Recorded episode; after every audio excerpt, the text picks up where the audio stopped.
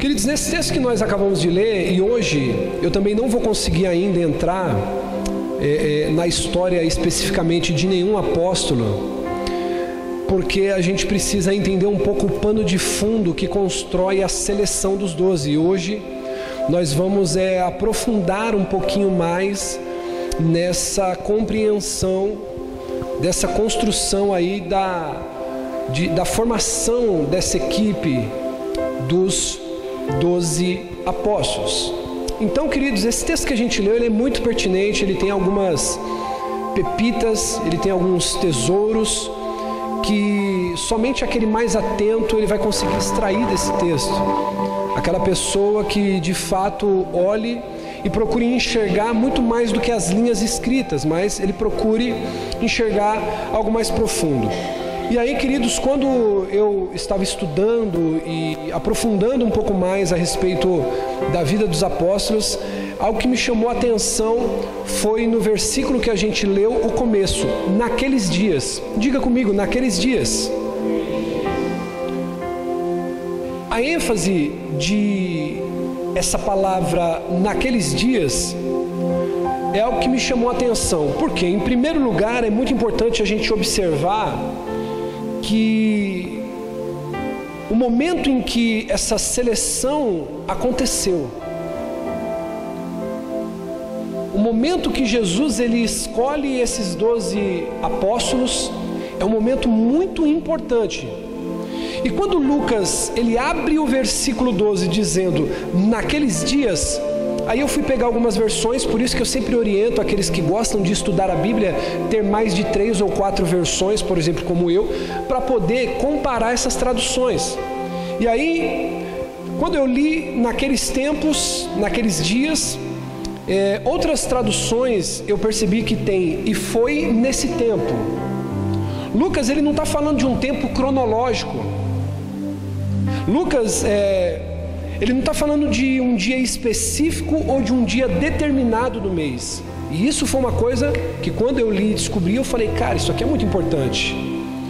Naqueles dias, quando Lucas ele diz, naqueles dias está se referindo a um momento específico no ministério de Jesus uma fase onde Jesus estava atravessando no seu ministério, aonde ele começou a sofrer uma forte oposição e essa oposição alcançou o auge a ponto de quererem tirar a vida de Jesus.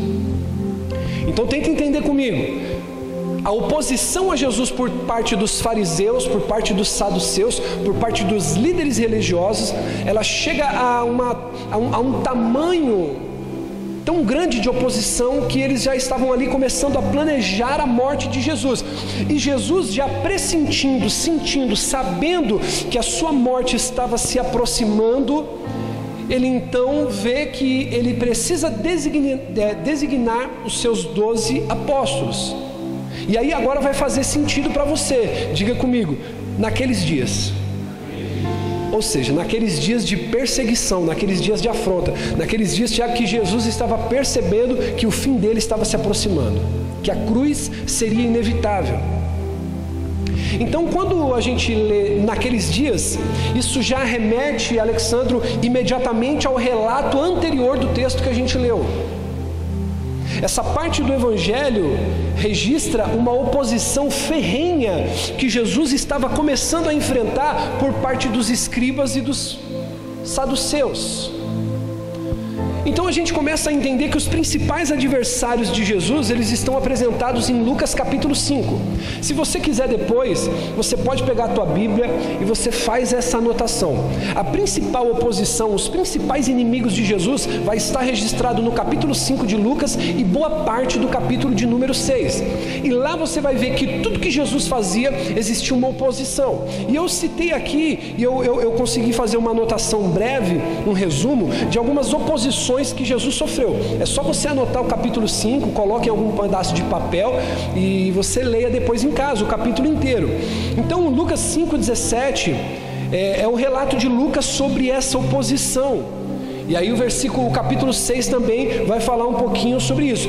E é interessante que a gente vai percebendo que esse conflito entre Jesus e os líderes religiosos, os fariseus, os saduceus, ele vai sendo um conflito crescente.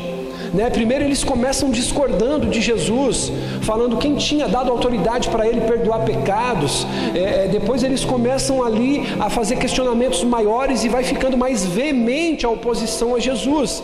E entre esses líderes do judaísmo, é, eu coloquei uma ordem, claro, cronológica. A, a primeira oposição que ele sofre é quando ele cura um leproso. Você vai ver aí, capítulo 5 de Lucas. Ele cura um leproso, aí ele é questionado, mas quem é você para perdoar pecados? Aí Jesus ele cura um paralítico, e ele ali também é questionado pelos seus opositores. Depois, Jesus ele torna um publicano indiscípulo.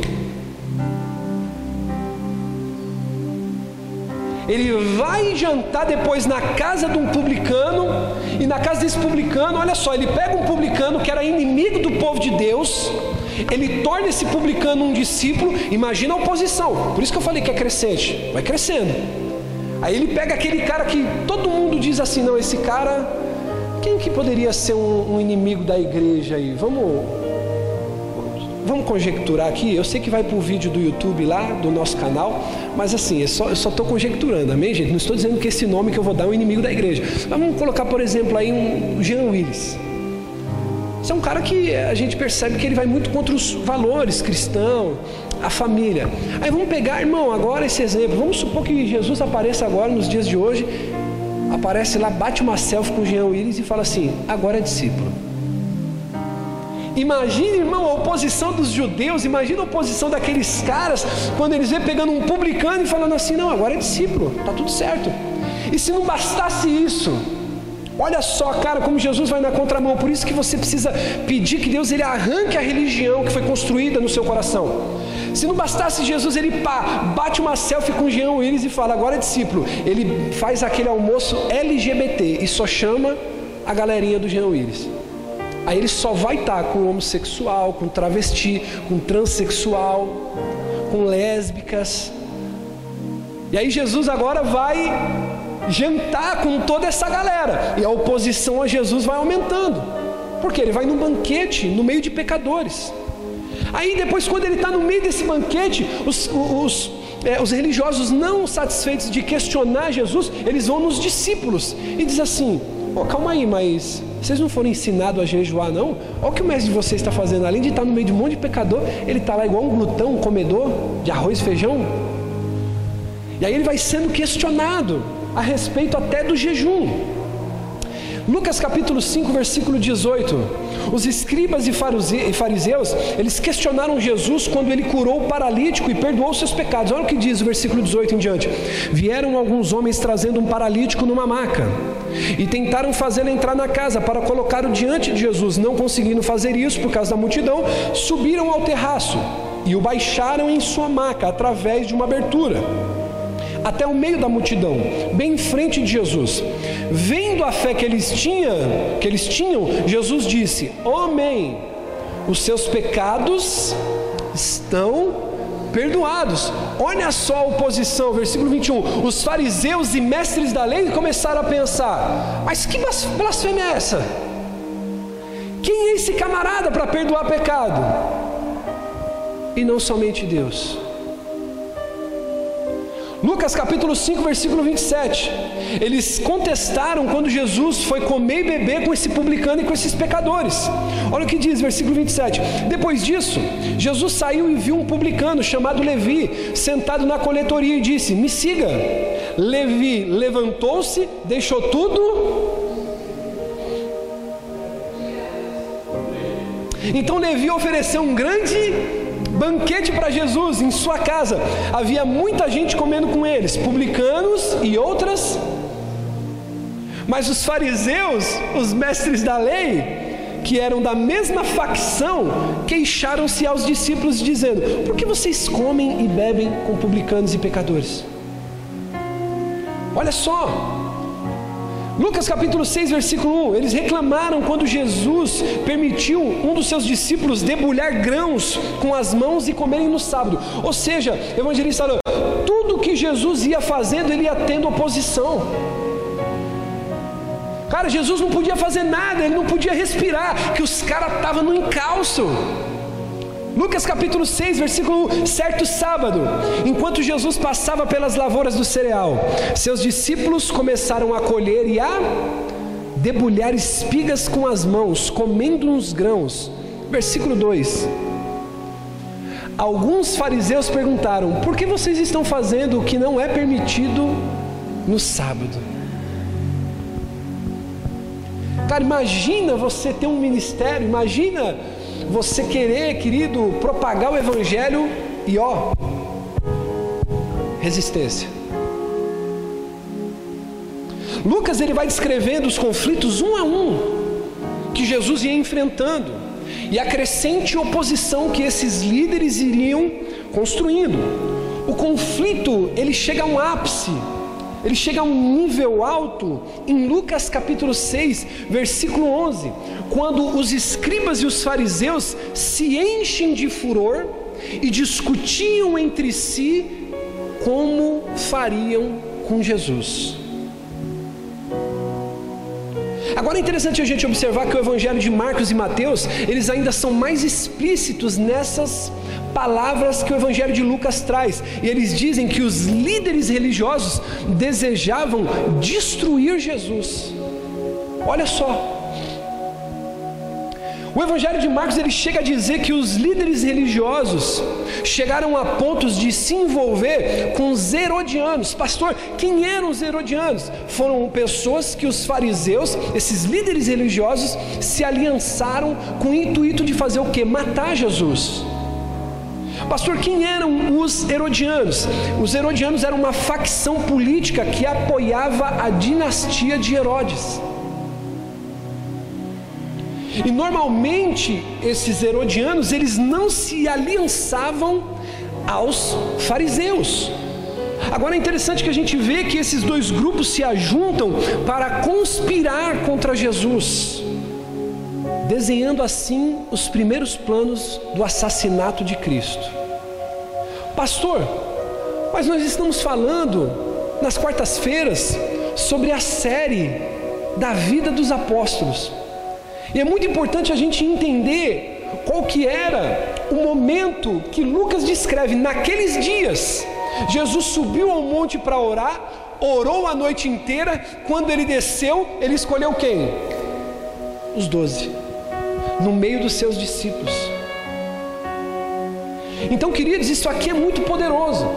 A gente entender qual era o aspecto emocional, as lutas internas, as lutas interiores que Jesus estava enfrentando na hora de escolher, diga comigo, doze homens que mudariam completamente o rumo da história da humanidade. Agora pensa, era tarefa fácil? Não. Estava debaixo de pressão? Sim. Estavam querendo matar ele? Tá. E é justamente aí, eu precisei te explicar um pouco melhor o contexto, é justamente aí que Lucas vai escrever o relato de como os doze foram escolhidos para ser apóstolos naqueles dias. Jesus não escolheu seus doze quando ele estava bem e ele teve uma noite de sono tranquila. Jesus ele escolheu os doze depois de passar uma noite inteira orando, perguntando para Deus: como é que vai ser? Estão querendo me matar. O ódio contra, o Jesus, contra Jesus chegou a ponto de assassinato. Jesus ele já podia sentir a hostilidade e os sinais do que? Da sua morte. E aí você precisa entender uma coisa agora que talvez você não sabe. A essa altura, quando Jesus escolhe os doze, diga comigo, quando Jesus escolhe os doze, naquele momento, faltava menos de dois anos para a sua crucificação. Jesus ainda não tinha separado os seus doze, ele já tinha os seus discípulos.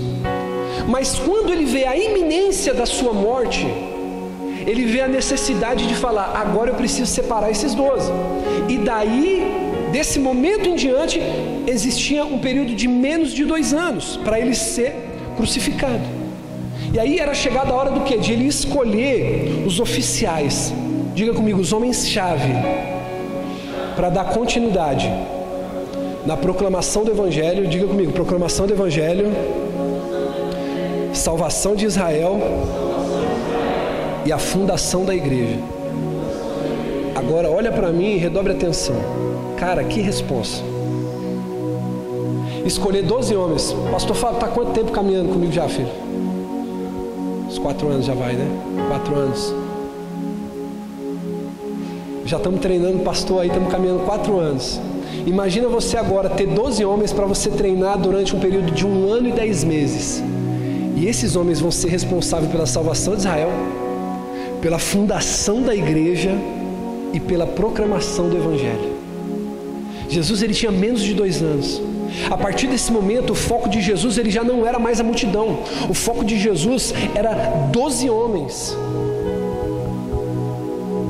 E agora, querido, nós vamos entender, e eu quero começar a destrinchar com você um pouquinho sobre a escolha desses doze. Porque quando eu comecei, querido, a me aprofundar um pouco mais, o pensamento que vem à nossa mente é: por que, que Jesus escolheu aqueles doze homens? Ele teria pessoas muito mais influentes para escolher, sim ou não? Ele teria pessoas muito mais inteligentes para escolher, sim ou não? Ele teria pessoas mais capazes para escolher, sim ou não? Mas quando Jesus escolhe esses doze, tem uma coisa muito importante na escolha. E cara, isso aqui mexeu comigo. Por que, que essa escolha de Jesus é uma escolha importante? Porque no meio dos doze, diga comigo, no meio dos doze. Não, pode ser alto e forte, diga no meio dos doze. Não tinha um rabino não tinha um saduceu, não tinha um fariseu, não tinha nenhum escriba. Diga comigo, nenhum homem que foi escolhido era teólogo e bom na palavra.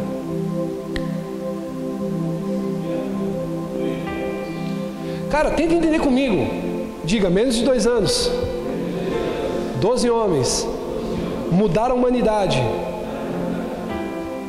Hoje, para você formar um advogado, ele precisa estudar no mínimo quantos anos? Para você formar um dentista, ele tem que estudar quantos anos? Para se formar um médico, ele tem que estudar quantos anos?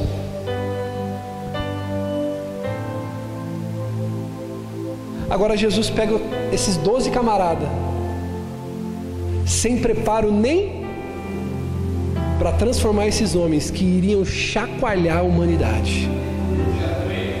Agora tenta entender comigo, irmão, a psicologia do reino não é a psicologia nossa. Irmão, eu vou falar como pastor, como palestrante, como um treinador de pessoas. Às vezes, querido, nós estamos no meio da igreja e tem uma multidão. E é lógico que a gente vai olhar em certas ocasiões e vai falar: Poxa, aquele fulano ali ele tem um perfil tão bom para atuar em tal área, o cara vai arrebentar. Não é normal a gente pensar assim? Jesus ele fala: não, os que são bons, que têm habilidade, que se conhecem de Bíblia, esses aí, deixa para lá. Sabe o que, que representa a escolha desses doze homens? Um julgamento contra o judaísmo da época. Por quê? Porque o judaísmo ele havia se corrompido. E por esse motivo Jesus não escolheu nenhum líder religioso. O judaísmo tinha se corrompido. Irmão, deixa eu te fazer uma pergunta, e essa aqui agora é difícil. Será que se Jesus viesse nos dias de hoje, ele escolheria no meio dos doze os líderes que a gente vê hoje na nação?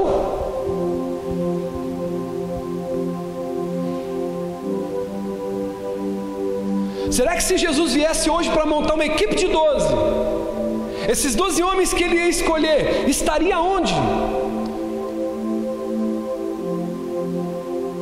Ele escolheu homens que não eram treinados. Diga comigo, ele escolheu homens que não eram treinados.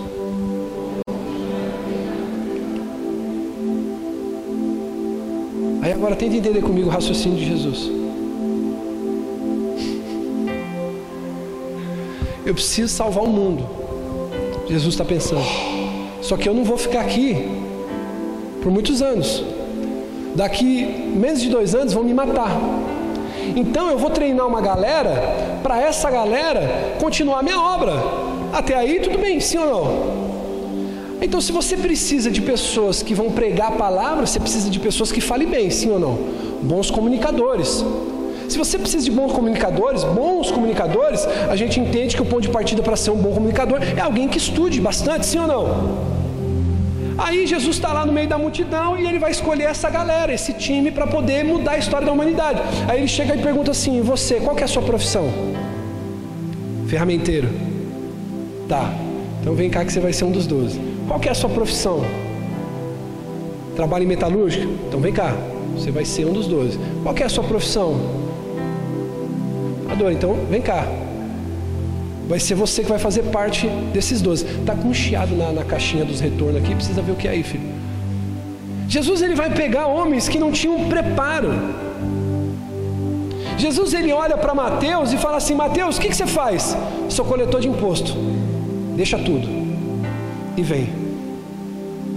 Aí ele olha para Pedro e diz assim: Ei Pedro, o que, que você faz? Sou pescador. Acho que você vai se encaixar nesse projeto aí. Larga tudo e vem. Ele olha para outro e fala assim: O que, que você faz? Eu sou coletor de imposto. Esse povo aí que você veio pregar, esse povo que você faz parte, os judeus, todo mundo me odeia. Ele fala assim: Então é você mesmo, vem para cá, você faz parte. Pastor, o que, que o senhor está querendo dizer? Entenda isso, você que veio aqui essa noite. Os critérios de Jesus foi escolher justamente aqueles que não sabiam nada, pessoas comuns. Esse foi o critério de Jesus. Fica tranquilo, pastor, está parecendo que está meio devagar o negócio. Até o final, irmão, você vai subir comigo no glória. O critério de Jesus foi escolher justamente aqueles que não sabiam nada. Ele escolheu pessoas comuns. Diga comigo, pessoas comuns.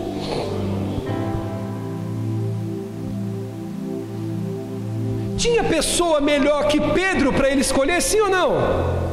Mas ele não escolheu. Tinha, posso falar isso aqui? Tinha gente com mais dinheiro que Pedro, mas Jesus não escolheu. Ah, aliás, Pedro, ele tocava o terror, né, irmão? Tinha alguém mais calmo que Pedro, mas ele não escolheu. Pastor, o que, que o senhor está dizendo? Tenta entender aonde o pastor quer chegar.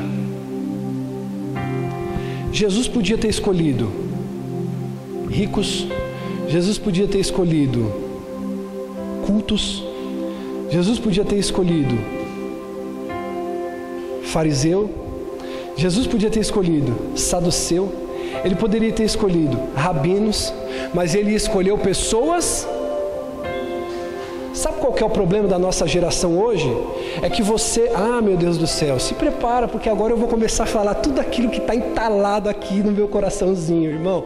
O problema da nossa geração é que a gente vem para a igreja e fala assim: ó, Deus escolheu o pastor para usar, Deus escolheu o cantor para usar, Deus escolheu o bispo para usar, Deus escolheu o apóstolo para usar, mas eu estou vindo nessa noite, irmão, pregar na contramão para você que ele descartou todos esses camaradas e falou: eu vou usar aqueles que são comuns. Então, se você entrou nessa noite falando assim, pastor, eu sou um humilde trabalhador que faz qualquer tipo de coisa, se prepara, meu irmão, porque você pode ser a pessoa que Jesus vai olhar e dizer assim: meu filho, larga tudo e vem, porque é você que eu estou procurando. Ah, meu Deus!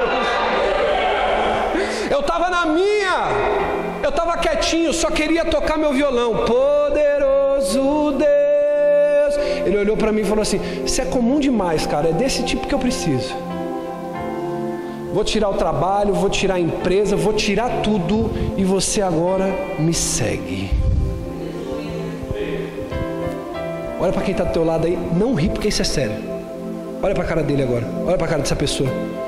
Diga para ele assim: sabe qual é o problema? É que você está achando que Jesus está escolhendo alguém muito melhor que você. Diga para ele assim, e é aí que você se engana. Faz para ele assim, ó, redondamente. Jesus chamou para o time pessoas mais simples que você.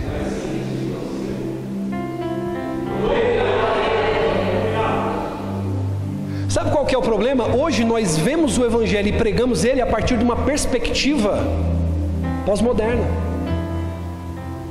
Nós olhamos para Pedro e nós falamos, cara, Pedro foi o pai da igreja.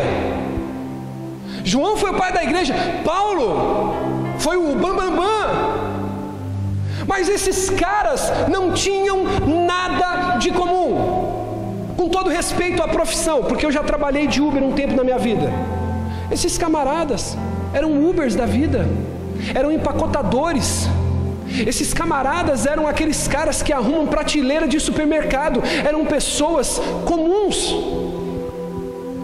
Porque o segredo do sucesso da tua vida não está naquilo que você faz, não está naquilo que você controla, da que você constrói, mas está naquilo que Deus delega sobre a sua vida. Entenda uma coisa, querido, você entrou aqui nessa noite para entender que você é uma pessoa que Deus está olhando do céu, está mirando do céu e está falando assim: é você que eu vou usar para entrar com salvação naquela casa, naquela empresa, naquele lugar. Por quê, pastor? Porque Ele já está estava julgando o judaísmo, e ele falou: Cara, se corromperam, eu vou ter que usar aqueles que são comuns. Olha para o teu irmão e diga assim agora: não tem para onde você ir. Jesus vai te usar. Diga para ele assim: ai, ai, ai, agora. Diga para ele assim: ou Jesus te usa, ou ele te leva. Você que escolhe.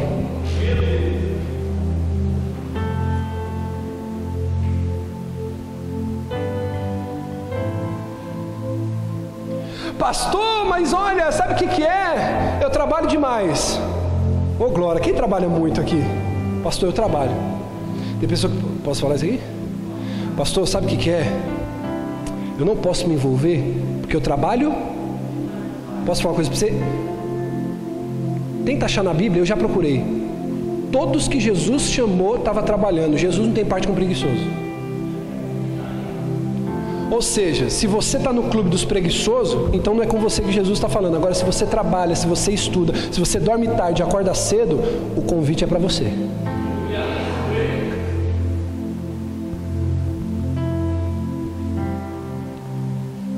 Pastor, o que, que o senhor está dizendo? Quem não tem tempo, Jesus nem quer. Aliás, quem tem tempo de sobra, Jesus, Jesus não quer quem tem tempo, quem está disponível. Jesus quer ter quem está ocupado. Quando ele chamou Mateus, o que, que Mateus estava fazendo? Coletando impostos. Diga comigo, estava trabalhando. Quando ele chamou Pedro, Tiago e João, o que, que esses camaradas estavam fazendo? Diga comigo, lavando a rede.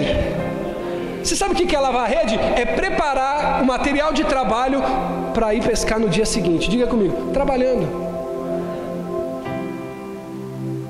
Jesus não chama para o seu time preguiçoso. Trabalha bastante, não é, evangelista? É você mesmo que ele está falando. Diga glória. Pastor, você trabalha bastante. Eu sei que trabalha. É você mesmo. Ele trabalha bastante, né, filha? Então, bate no peito e diga assim: é comigo mesmo que ele conta. Diga, é comigo mesmo que ele conta. Pastor, por quê? Porque se ele olhou e viu que você é uma pessoa dedicada no seu trabalho secular, se você é dedicado para estudar, para fazer um curso, ele está olhando e falando assim: quando esse camarada se dedicar na minha obra, ninguém segura.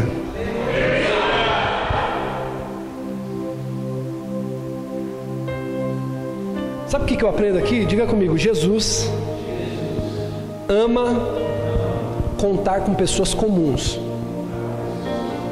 para tarefas incomuns. Tiagão, às vezes você está olhando assim, e às vezes na mente, filha, a percepção sabe qual que é, André? É que está meio de gaiato, né? Vocês estão se adaptando ainda. A gente sabe como é que é isso. Já, já mudei de igreja também. Mas escute o que o pastor está dizendo. Isso aqui é uma palavra profética, irmão. Ou se você, você prefere que o pastor prega, prega avivado. Ah, a gente vai também. Mas escute isso, eu quero que você compreenda. Mastiga com o cérebro isso. Jesus ele ama pegar pessoas comuns para realizar tarefas incomuns.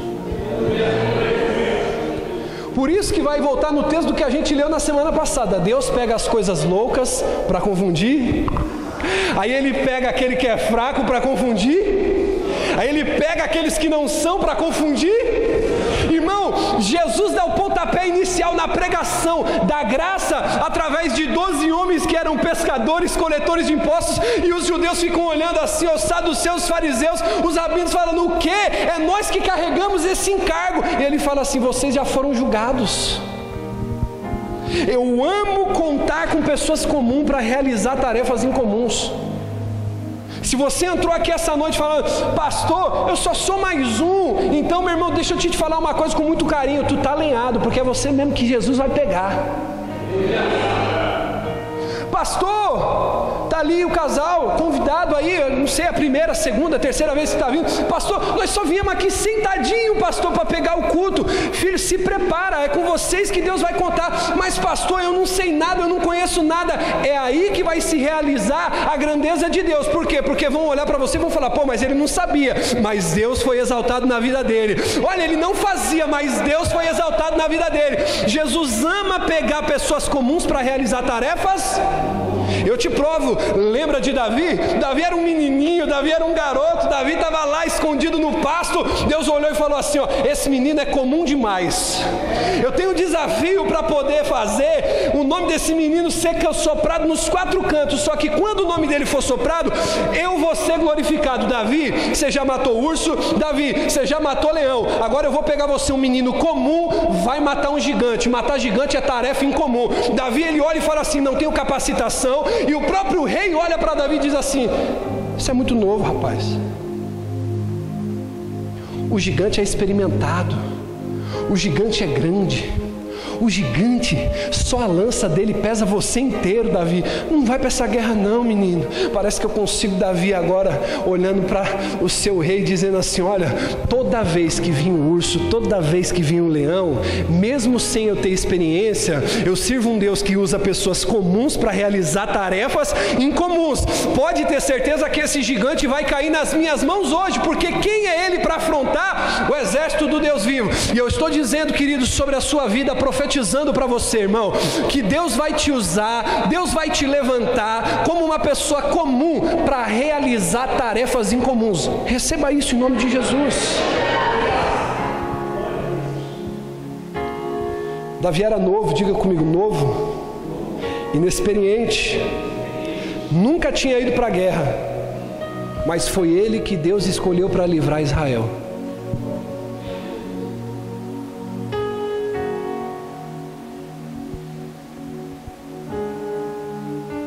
Sabe qual é o problema? Você está esperando ficar capaz demais e Deus está olhando assim e está falando: Não, eu quero pegar o mais comum aqui, o que acha que é o mais peba. Né? Tinha essa quando a gente batia figurinha, jogava bola, né? Quem aqui já passou por isso? Foi o último a ser escolhido lá quando estava tendo aquela pelada lá que ia jogar uma bola. Já passou por isso? Já?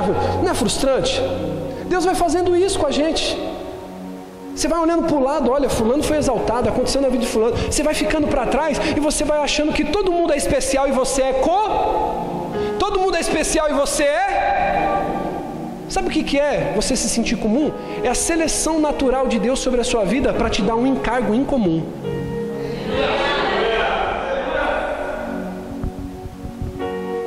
Pastor, que é isso? Deus ele pega uma pessoa comum para ela realizar uma missão em comum é, lembra de José?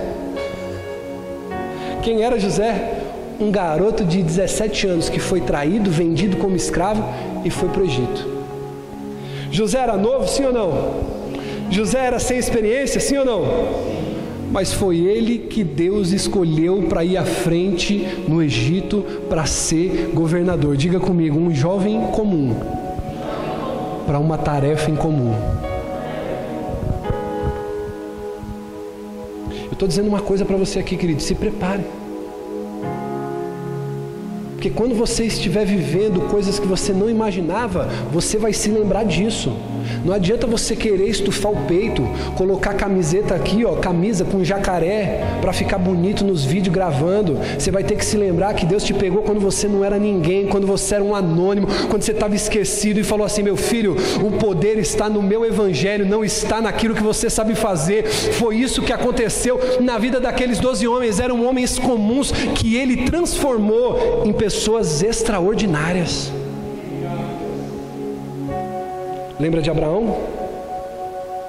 Gênesis 12 diz que Abraão era um homem comum, que vivia onde? em Ur dos Caldeus, terra de idolatria. Abraão tinha experiência? Abraão tinha filhos? Abraão não tinha nada. Diga comigo, era um homem comum. Mas sabe o que você lê sobre Abraão hoje na Bíblia? Que ele é o pai da fé de todos aqueles que creem. Diga comigo, uma pessoa comum. Bate aí no seu peito, diga assim: uma pessoa comum para uma tarefa incomum. Esses dias, queridos, eu estava lendo um testemunho de um pastor, um pregador. E aí aquele homem ele foi chamado para pregar num grande evento de uma igreja. E aí ele chega no seu carro, ele para, e aí ele é inserido até o lugar ali de recepção para ele. E a expectativa é que o evento estivesse lotado, diga comigo, lotado. Estivesse cheio. E aí ele pede para alguém lá, e aí, como é que tá? Se o evento fosse para mil pessoas, devia ter umas duzentas. Ou seja, estava vazio. Diga comigo, estava vazio. Aí esse pastor pensou consigo mesmo assim, ele falou, cara, eu chegar onde eu cheguei, no nível que eu cheguei, para pregar para meia dúzia de pessoas, não vou me sujeitar a isso não. Aí veio uma voz e falou para esse cara assim: pregue como se esse auditório estivesse com milhões de pessoas.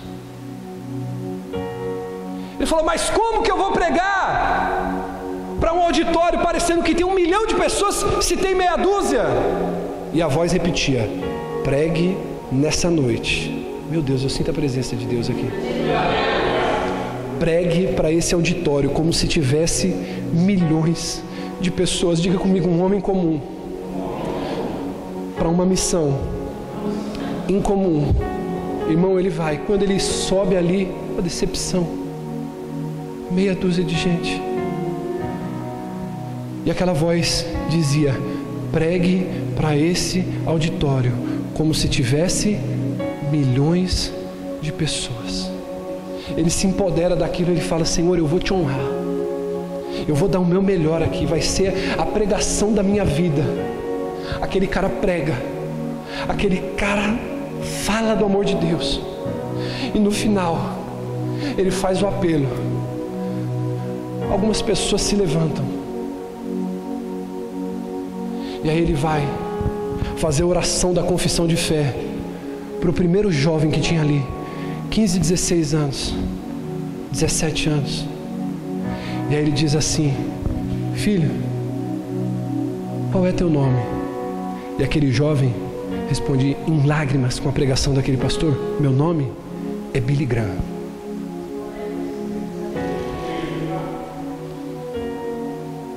E ele faz uma oração por aquele jovem chamado Billy Graham.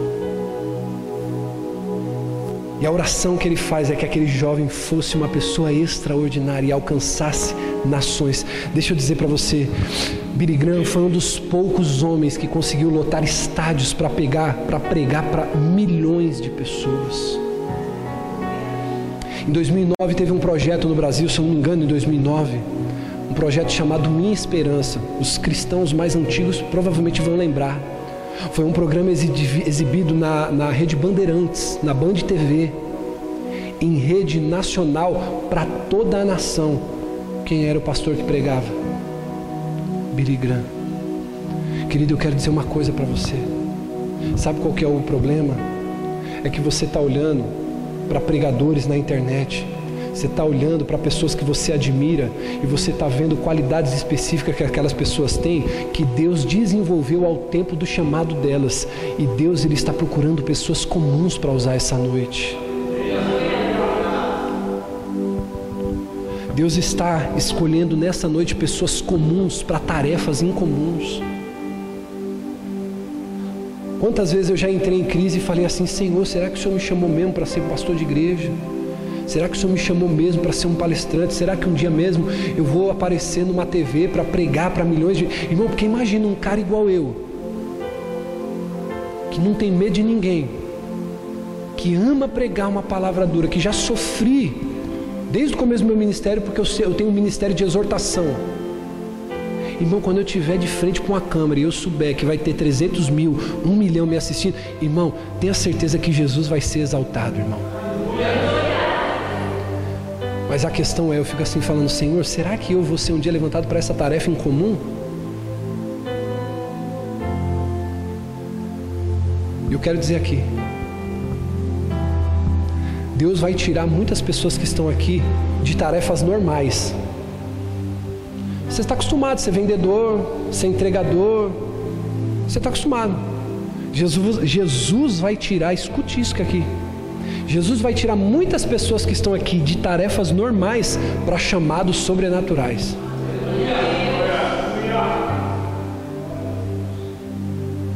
Jesus vai tirar muitas pessoas nessa noite de funções, de ocupações naturais para te dar um chamado sobrenatural.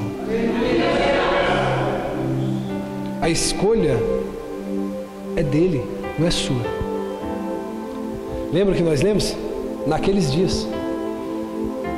Jesus subiu um monte para orar, orou a noite inteira, pela manhã desceu, chamou seus discípulos e escolheu doze deles, a qual designou como apóstolos.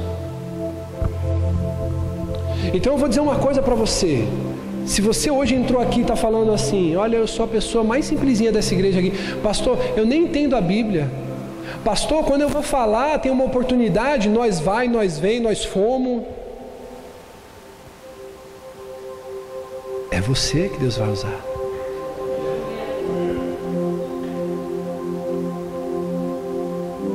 Eu creio nessa geração que Deus vai levantar.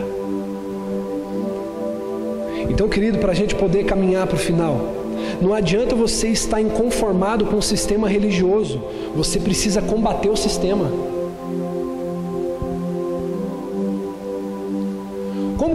Agora vai fazer sentido para você? Como que Jesus ia chamar rabino? Como que Jesus ia fazer? Chamar fariseu, saduceu? Já estava tudo corrompido pelo sistema. Como que Jesus ia tirar alguém daquele sistema para pregar para o próprio sistema? Por isso que ele pega aqueles que não são para confundir os que são. Posso falar uma coisa para você? Eu estava fazendo as contas. A minha esposa pode dizer que é mulher de pastor. A minha filha, eu vou buscar ela na escola. Irmão, não tem como, aonde eu vou. Se você perguntar para qualquer pessoa o meu nome, poucos sabem. Eu vou na padaria, ó, oh, pastor chegou. Quem já foi tomar café comigo na padaria aqui? Vários. Aí esses dias eu estava com, não sei, com o João Paulo, com um deles. Eu falei assim: ó, vai lá nesses funcionários que estão me chamando de pastor, pergunta se algum deles sabe o meu nome. Ninguém sabe. Porque eu entendi uma coisa poderosa. Eu não sou pastor dessa igreja, porque isso é muito pouco, é muito pequeno. Eu sou pastor dessa nação. Então eu tenho ovelha na DAP, eu tenho ovelha no açougue, eu tenho ovelha na padaria. Então, irmão, se um dia tirar a igreja, não vai ter problema nenhum, porque eu vou ter ovelha para ministrar, para cuidar, para pregar. Então, querido, se você está inconformado com o que você vê na TV, você precisa reagir, você precisa combater o sistema. Por isso que Jesus não vai pegar quem está lá, ele vai pegar você, você, você, você, você. Esse, esse ministério, ele, ele, ele nasceu dessa revolta contra esse sistema. E a prova, querido, de que um pastor que prega palavras duras não fecha as portas da igreja é que nós estamos aqui indo para o quarto ano já comemorar em setembro. Diga glória a Deus. É duro pegar as reuniões, pegar uns cultos de ceia, né? Arrebatamento pastor pondo medo, é para ficar com medo. Mas é mesmo. Diga comigo, eu preciso. Pode ser melhor, eu preciso. Combater o sistema. Pastor, que sistema? Sistema religioso. Quantas pessoas você conhece que está amarrada em dogma? Quantas pessoas você conhece que está amarrada em visão de ministério, que tem muita visão e pouca Bíblia. Quantas pessoas você conhece que está dentro de uma igreja, mas está amarrada? Vamos lá? Que é o maior exemplo de que você precisa combater o sistema? Abre para mim, filho, por favor, João capítulo 2, versículo 13. João 2, 13.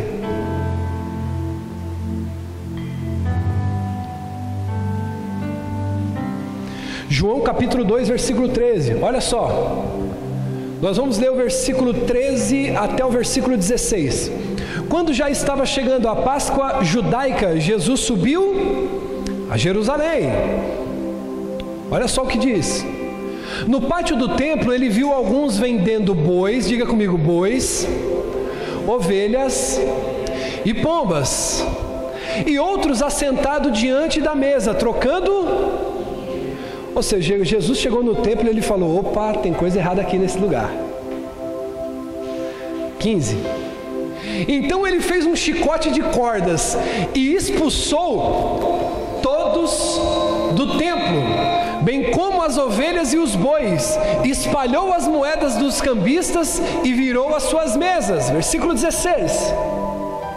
Aos que vendiam pombas dizem: Tirem essas coisas daqui, parem de fazer da casa do meu pai um mercado. Não adianta, querido, você ter um discurso bonito, me desculpe isso aqui. Falando mal de pastor que é ladrão. Você tem caráter, meu filho, você paga o que você compra. Não adianta você querer falar de crente que é mentiroso. Você é um cara que tem uma palavra só dentro da tua casa. Deus está te chamando para combater o sistema, e você não vai combater o sistema sendo um caluniador de internet, um caluniador de Facebook, você sendo um crítico de Instagram, um crítico de internet. Você vai combater o sistema tendo exemplo, tendo uma vida dedicada no altar. É assim que nós vamos combater o sistema, pastor. Como que eu posso combater o sistema religioso? Não adianta, querido, você ver o que está errado, se você não colocar a mão na massa para fazer diferente.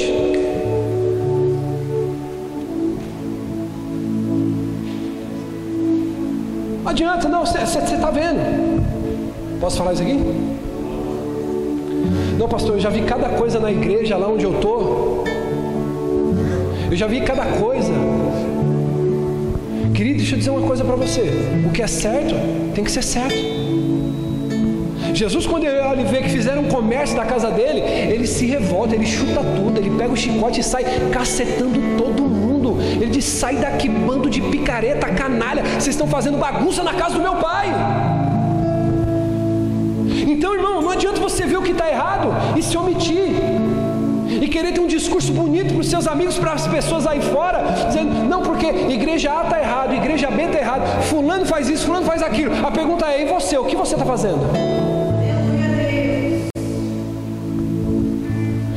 Crítica contra pastor ladrão, contra crente mentiroso, igreja que não dá atenção para as pessoas, não vai mudar se você não for a pessoa que se levantar para fazer diferente. Não sabe o que é, pastor? Eu senti que a igreja aqui tem uma dificuldade em poder dar atenção para quem está chegando. Então, meu filho, se você está percebendo isso, é para isso que Deus está te chamando. Oh, pastor, essa igreja não está conseguindo atender o carente, o aflito. Glória a Deus que você está percebendo isso. Então Deus está te chamando para fazer a diferença. Jesus ele vai usar a sua insatisfação como sua maior motivação. O meu ministério hoje, por exemplo, irmão, é com foco em formação de líderes. Eu sou um pastor que gera líderes. Mas lá atrás a minha maior insatisfação, sabe qual era? Era ver pessoas despreparadas pregando no altar. Era ver pessoas despreparadas recebendo alguém na porta. Era ver obreiro despreparado ensinando tudo errado. Então a minha maior revolta, a minha maior insatisfação foi o que Deus fez virar a minha maior motivação. Hoje eu sou apaixonado por treinar pessoas, desenvolver, dar palestra, cuidar do ser humano. Você precisa ter uma reação. Se você, querido, acha que a igreja precisa de pregador avivado, então é tempo de você se trancar no seu quarto e clamar por avivamento. Ele vai começar por você. As brasas vão queimar em você primeiro e depois você vai espalhar.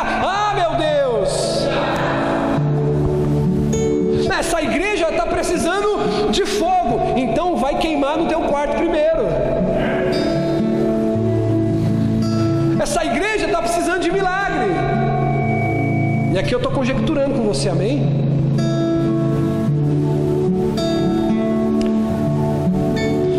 Pastor, o que, que o senhor está querendo dizer? Que hoje à noite, de Deus te dar clareza de ministério e você começar a viver o que você nunca viveu. Ele vai te mostrar um problema, diga comigo, ele vai te mostrar um problema. E aí quando você vê o problema, você precisa entender o seguinte: que você não tem que chegar para alguém e falar assim, ó, tá tendo um problema. Isso aí é o que o sistema faz. Isso é o que o sistema religioso te ensinou a fazer. Mas no reino não. Você vai entender o seguinte: olha, tem um problema ali. Deus está me mostrando. Aí olha só como é que é a mente de um religioso. Tá todo mundo cego e só eu tô vendo. Vou sair daqui. Ao invés dele falar assim, ninguém está vendo, só eu, Deus está falando comigo. Você é a mudança nesse lugar. Nossa! Isso aqui, pastor, tá torto? Já tem, ó pastor, uns 10 dias que isso aqui está bagunçado, ninguém está vendo. Todo mundo vem, todo mundo sai, todo mundo entra, todo mundo sai e ninguém está vendo.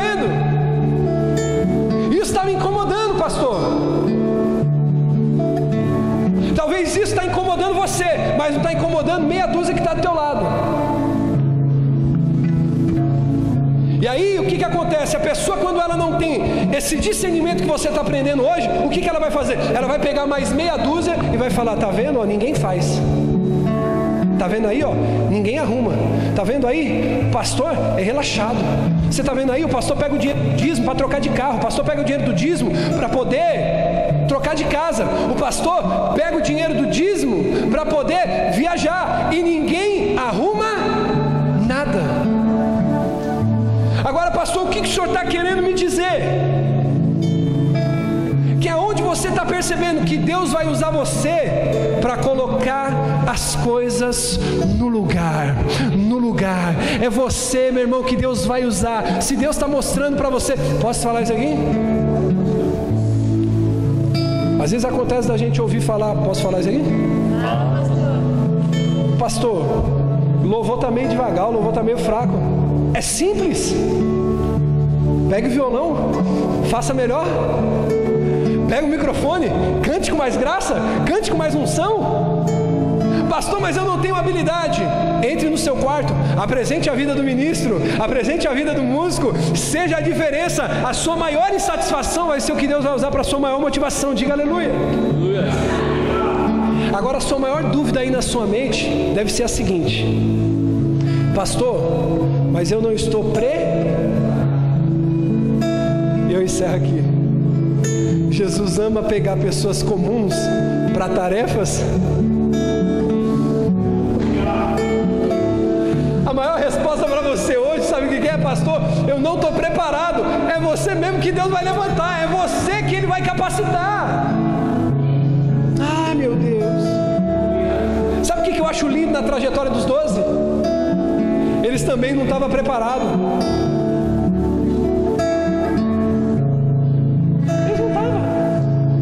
sabe o que é lindo? Jesus escolheu. Você acha que não tinha pau, não tinha treta no meio dos doze? Jesus uma hora chegou lá e ele estava discutindo assim: Ei, eu que vou sentar à direita do trono. Pastor, sabe o que, que é? Essa igreja aqui tem muito problema, vou mudar de igreja. Irmão, cuidado. Você vai começar a dar trabalho lá. Porque toda igreja tem problema. A pessoa quando é madura, ela resolve. A pessoa quando ela é infantil, ela sai brigada para outro lugar. Por isso que o pastor sempre orienta, querido, resolve o que você tem primeiro lá, para depois você vir aqui debaixo de bênção, tranquilo. Libera perdão a quem perdão. Pastor, mas me ofendeu, me feriu, querido, isso é evangelho. Tem como você querer começar certo aqui terminando errado lá.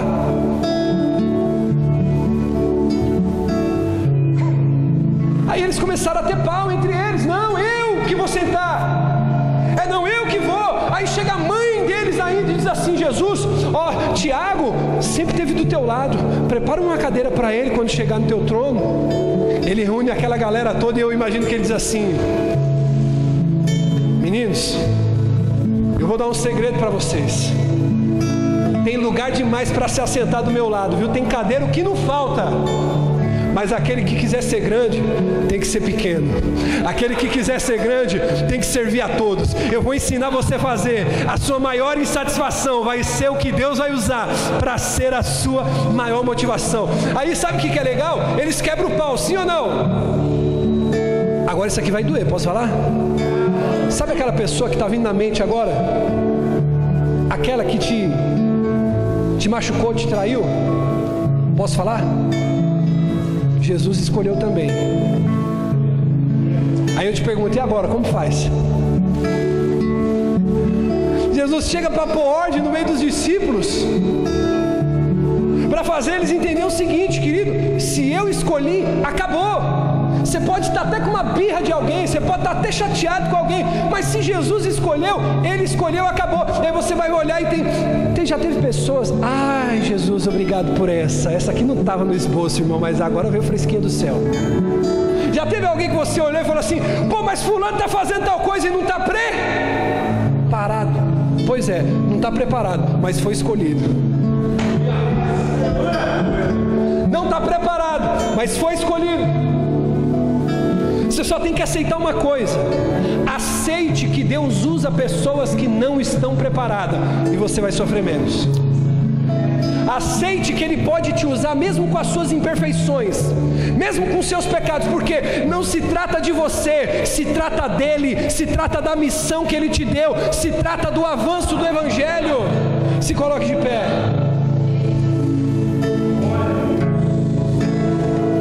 Posso te falar uma coisa?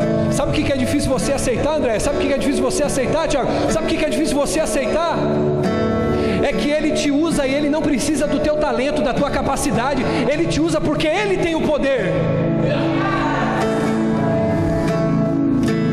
Por isso que Paulo vai dizer: